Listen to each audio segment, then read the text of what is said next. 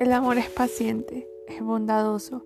El amor no es envidioso ni jactancioso, ni tampoco orgulloso. No se comporta con rudeza, no es egoísta, no se enoja fácilmente.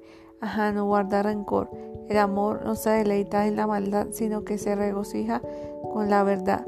Todo lo disculpa, todo lo cree, todo lo espera, todo lo soporta. El amor jamás se extingue.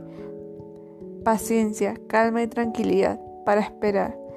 Si yo te amo con todo lo que soy, y si el amor es paciente porque se me hace tan difícil esperar para verte, hay 2.600 millas que me faltan para verte, pero me duele tratar de ser paciente.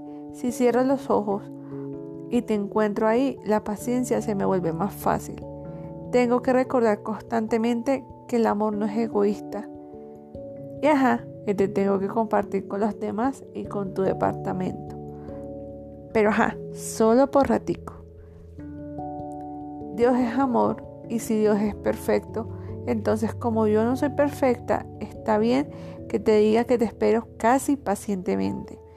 Decidí hacerte este mini podcast de sorpresa para decirte que te amo y que te extraño y que espero nos veamos prontico y muy rápido. Pero también Está bien que sigas ahí, recorriendo Cundinamarca, amando lo que haces, logrando tu sueño y creyendo que el mundo se puede cambiar desde la política, con tus propuestas, con toda la constancia, la disciplina, la tenacidad y con todo el carisma y la amabilidad que tienes para poder lograr un cambio en las personas y en los contextos de las poblaciones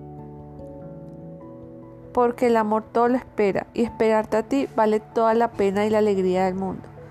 Pero amor, ya veámonos pronto, que ajá, que te extraño mucho. Te amo.